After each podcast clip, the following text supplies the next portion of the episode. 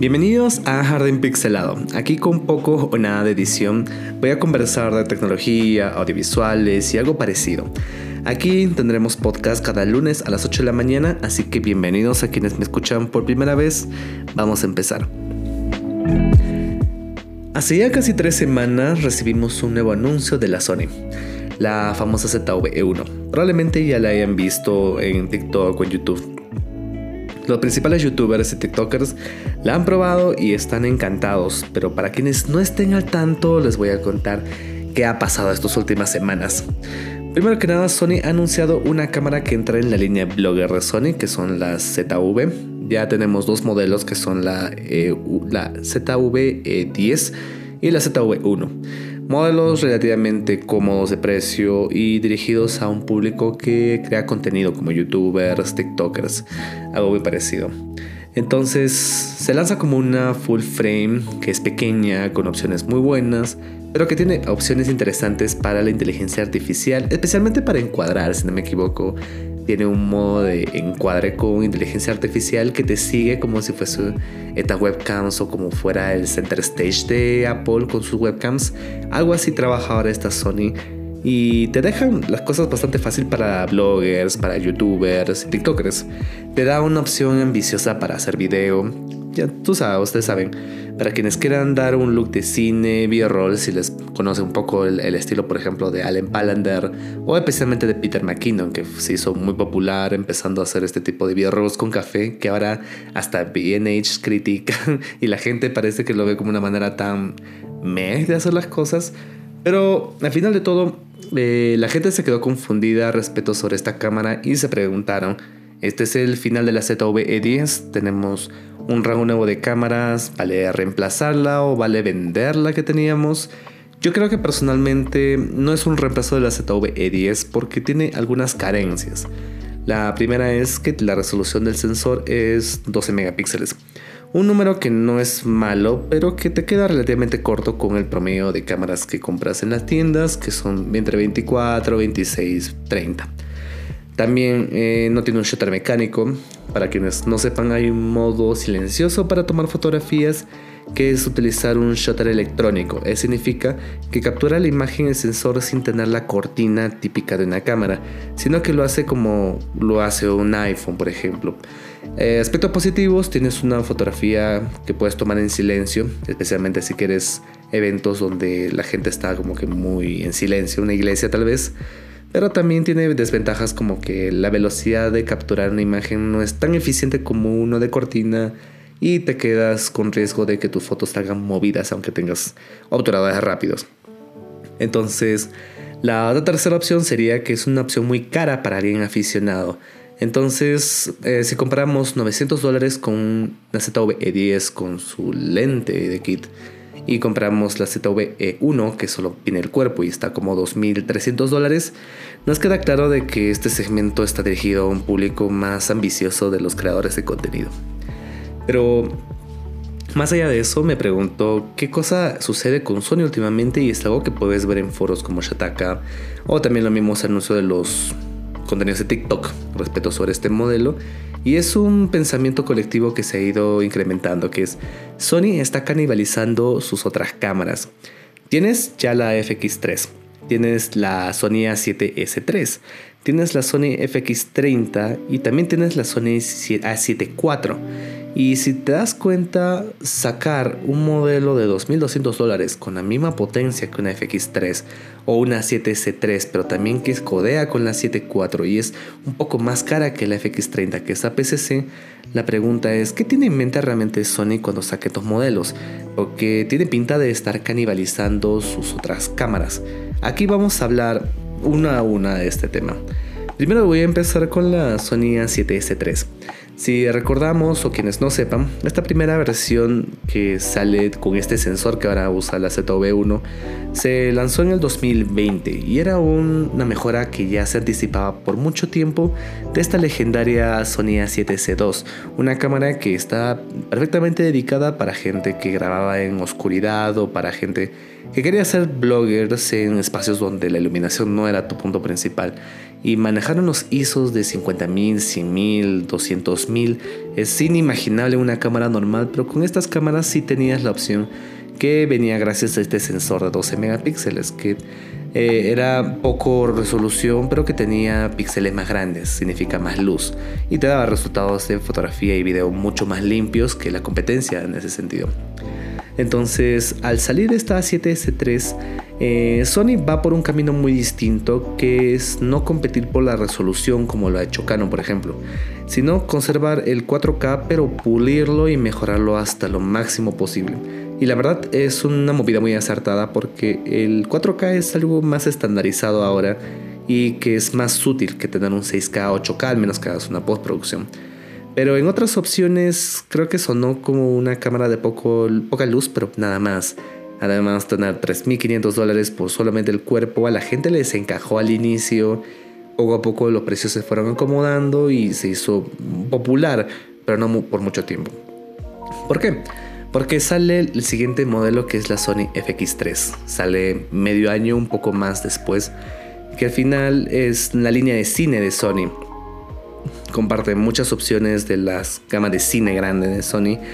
Pero que al final dentro como procesador y alma era igualita a una Sony A7C3 pero que tenía un cuerpo más diseñado para cine y tenía opciones también de cine que hemos visto a lo largo de los meses y que en las últimas actualizaciones han dado únicamente el beneficio a esta FX3. Tener un 4K DCI que es útil para reencuadres, insertar LUTs en, dentro de la cámara para tener referencias, utilizar la opción de 1 sobre 48 para cine, cosa que no vemos casi ninguna marca excepto en Blackmagic o Red por ejemplo, y tener opciones para estiramiento de video cuando uno graba en video anamórfico. Cuesta un poco más, 4 mil dólares, pero siendo una hermana gemela prácticamente de la Sony A7 III, el modelo principal se quedó olvidada y la gente empezó a recurrir a este modelo que era mejor equipado y que a lo largo del tiempo ha sido mucho más beneficiado en ese sentido. También tenemos la Sony FX30, que esta salió hace no mucho tiempo, que era igual que una FX3, pero en APS-C y una mitad de precio. Para la gente que quería dedicarse a crear contenido especialmente de cine, pero que no quería gastar la cantidad gigante de la Sony A7S3 o de la FX3. Que teníamos, por ejemplo, un sensor de 21 megapíxeles de sensor, tenía un modelo con más sentido porque no había una gama tan dedicada al cine en ese rango de precios. Eh, tengamos en cuenta que la marca que domina el segmento de cine entre el rango de los 1000 a 2500 dólares es Blackmagic. Pero Blackmagic tiene problemas como la batería, la falta de autoenfoque, que el formato es mucho más pesado, que necesitas armar todo un set para que tu cámara se sea usable, y lo digo por experiencia. En cambio, tener una FX3, FX30, mejor dicho, era la solución perfecta para creadores de contenido de cine, pero que no querían gastar tanta plata y querían muchas opciones que le hacía falta a la Blackmagic, como una buena batería y un autoenfoque, por ejemplo. Entonces, en ese sentido, eh, Sony saca este modelo como una manera de competir con Blackmagic, pero también canibaliza hasta un cierto punto a una cámara que en rango de precio estaba muy cercana, la Sony A6600, una cámara de hace 3 años, casi 4 años, que tenía muy buena batería, tenía sensor de la A6400, estabilizador de imagen, pero que su video simplemente era en 8 bits y no daba muchas opciones para hacer cine. Entonces, el FX30 termina canibalizando una gama de la Sony pero al mismo tiempo también es una mejora necesaria y es un competidor muy fuerte. Entonces, si lo cerrara con este modelo, diría que la FX30 fue una respuesta de la Blackmagic 6K G2 y la G1. Pero más allá de eso, el rango de precio de 1800 dólares eh, se acerca peligrosamente al rango de la Sony A7 IV, eh, por ejemplo, ZV-E1. Entonces, ¿qué opción elegir en, esos, en esas condiciones? Ahí donde podemos debatir un poco. Y también quiero hablar del último modelo en este caso que es la Sony A7 IV. Para mí personalmente la Sony A7 IV es el modelo menos afectado por estos últimos lanzamientos de Sony. Más que nada por la resolución de sus fotografías. Eh, tienes un 4K 60 que no es wow y pierde frente a una Sony A7S3, la FX3, FX30. Pero tienes 33 megapíxeles de foto que es muchísimo más que los 12 o los 20 que tienen las otras cámaras. El ISO nativo era dual, que podías trabajar en 800 o ISO 3200, siempre cuando uno trabaje con Sony Slog 3. Y la verdad para la gran mayoría de personas esta fue la opción elegir porque combina lo mejor de ambas sin tener que sacrificar tanto. Eh, de hecho, youtubers como Potato Jet preferían la Sony A7 IV antes que la S3 o la FX3 porque el ISO 3200 era un escenario más realista de filmación que en 12800, que es el otro ISO de estas cámaras. Entonces, ha sido una opción para quienes quieren tanto foto y video, algo equilibrado. Y en ese sentido, el lanzamiento de esta ZV-E1 no ha sido una manera de canibalizar la 7.4, al menos hasta ahora. Sony uno nunca sabe, tal vez saque un modelo que tenga la misma potencia que la 7.4, pero mucho más barato. Em, veamos qué pasa. Entonces, yendo a todo este sentido, ah, me gustaría esperar en estos meses qué pasa con Sony y si llega a sacar una nueva gama de cámaras. Imaginemos que esto es como una generación 3 o generación 4 de cámaras de Sony, donde empezamos con la 7S3 que se diferencia por implementar el video en 10 bits, que es perfecto para colorizar, para dar look cinematográfico y demás. Pero esta gama se ha hecho muy confusa. ¿Y saben por qué? Tenemos la FX30, 1800 dólares. Comprando un lente y comprando los sistemas se excede los 2.200 dólares que ya entra en la gama de la Sony ZV-E1. La Sony ZV-1 tiene solo una diferencia de 200 dólares frente a la 7.4. Es una cámara más compacta pero sacrifica visor. Eh, el tamaño es más compacto y tiene algunas opciones interesantes como el, el 4K 120 por ejemplo pero más allá de eso, el sensor es 12 megapíxeles, que no es su mejor fuerte para foto, pero también eh, no tiene shutter mecánico, que te dificulta para hacer fotografías. Entonces, para el creador de contenido que compre esta cámara, está más que nada pensado para agarrarlo, grabarse a sí mismo y hacer algunas tomas vía roll no lo pensaría para hacer fotografías. Tal vez para redes como Instagram o para postearlo en Facebook todavía está 12 megapíxeles está bien. Pero creo que para gente que quiera ambicionar tener una cámara completa para todos, la Sony ZV-E1 eh, mete la pata un poco. Pero luego vamos a la Sony A7 IV, que es esta cámara que tiene como que lo mejor de ambos mundos y si realmente uno no se exige en estar en condiciones de muy poca luz o se da el apoyo con una luz adicional, eh, es una cámara que creo que tiene mejor valor que la ZV-E1. Comparte casi todas las mismas características, excepto algunas opciones de reencuadre y el manejo de tropeos de cine que ahora tiene la ZV-1, que no es algo que no lo puedas lograr entrando a postproducción y editando. Que ese es el otro punto. La cámara, el ZV-E1 no entra a ser una opción que sea disparar, export, eh, mandarlo a computadora, eh, editarlo y exportarlo, sino que se entiende que la gente que lo compra busca tener un flujo un poco más complejo, tener que hacer colorización, corrección de tonos, eh, rango dinámico, ¿no? conocer un poco más de esos temas. Así que para mí la 7.4 presenta un mejor valor en lo general, pero eh, sigue siendo confuso. Ahora yo creo que las más afectadas de todos modos es la Sony FX3 y más que nada la 7S3.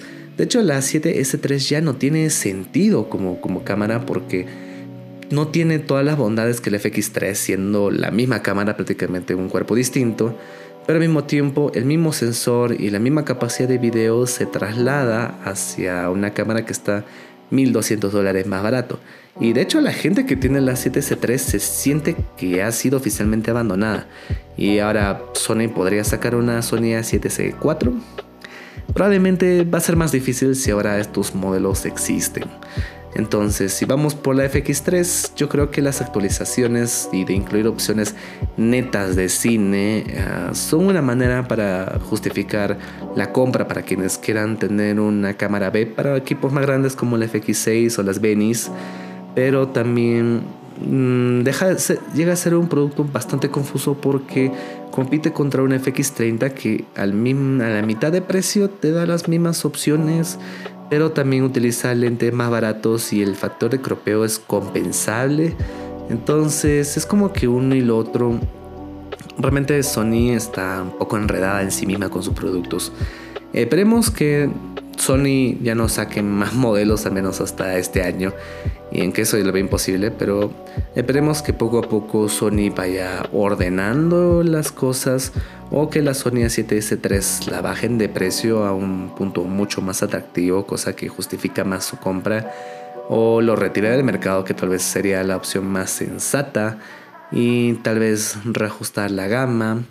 Yo creo que ahí Sony tiene un trabajo que hacer y tal vez va a implicar tener que retirar algunos productos del mercado. Personalmente yo considero que cámaras como la Sony A6100, la 6600 deberían ya no existir tampoco en el mercado porque tienen eh, equivalentes o competencias que ya las superan por mucho. Entonces, si simplificara Sony su gama de cámaras, podría ser más fácil para un comprador potencial o alguien que quiere escalar en su calidad de contenido, poder comprar un modelo más acorde y no arrepentirse a las dos semanas de comprarlo, pienso yo, ¿no? A ver, ¿tiene sentido comprar la ZV-E1 antes de terminar este podcast? Yo diría que sí y no, porque la ZV-E1 tiene un público bien específico, como comentaba. TikTokers, bloggers, YouTubers y gente que hace reels. Más que nada, más allá de eso, yo pienso que esta cámara tiene muchas carencias. Si uno quiere comprarla para dedicarse a algo profesional o realizar cosas de filmes y demás, es útil, pero no es práctico y no es tan conveniente. Eh, dos, tiene opciones de video complejas que está bien difícil justificar si uno no quiere dar ese trabajo extra de, de procesarlo. Porque un creador de contenido que tenga una cámara de 10 bits, 4K, 120, eh, necesariamente tiene que estar atada a una, a una computadora que le dé la talla para ese trabajo. Y si no tienes un equipo que pueda soportar lo que estás filmando, probablemente todas esas opciones van a ser un montón de dinero desperdiciado. Y también ah, el punto es que la cámara depende mucho de la inteligencia artificial para trabajar. Yo no sé realmente qué tan útil sea tener una opción de autocropeo o de reencuadre de personas por inteligencia artificial. De paso que eso le quita muchas opciones de video. Eh, probablemente para cosas de webcam o para gente que hace blogs tipo eh, time lapses puede tener más sentido, pero realmente no es algo que no lo puedas hacer en edición. Y además creo que muchos de los creadores de contenido agarran su cámara y se graban a sí mismos sosteniéndolo con un trípode más pequeño. Así que ahí hay mucho de que ver qué sucede con la marca. Y esperemos que con los meses, las actualizaciones, puedan ayudar a definir mejor eh, los segmentos de cada modelo, a qué público se dirigen, me refiero más que nada. Y esperemos que esta Sony ZV-E1 la mejoren lo suficiente para poder eh, justificar su precio, porque pienso que es algo elevado, podría haber encajado en un precio un poco más barato o implementarlo un poco más para ese precio. Pero creo que para el creador de contenido promedio esta cámara está más que bien y tiene las opciones de video de poca luz que no tiene competencia. Ahí ni Canon, ni Nikon, ni Fuji tienen una opción de esas. Así que veamos qué tal va. Y bueno, este es el cierre del primer episodio de este podcast de Harry Pixelado. Empiezan a llegarme notificaciones así de la nada, cosas que suceden cuando uno está grabando. Así que quienes hayan llegado hasta el final, espero que no se hayan confundido mucho ni tampoco que se hayan aburrido. Espero que les haya gustado y estaré atentos porque la siguiente semana venimos con algo nuevo, alguna cosa que vaya a suceder en este mundillo. Y también trataré de responder preguntas de los videos de TikTok que lamentablemente no puedo contestar por falta de tiempo. Así que espero que les vaya muy bien. Les deseo una excelente semana ahora que viene y que les vaya muy bien en sus casas, en el trabajo, con la pareja, con la familia. Que les vaya súper bien. Un saludo a todos Cuídense. Hasta pronto.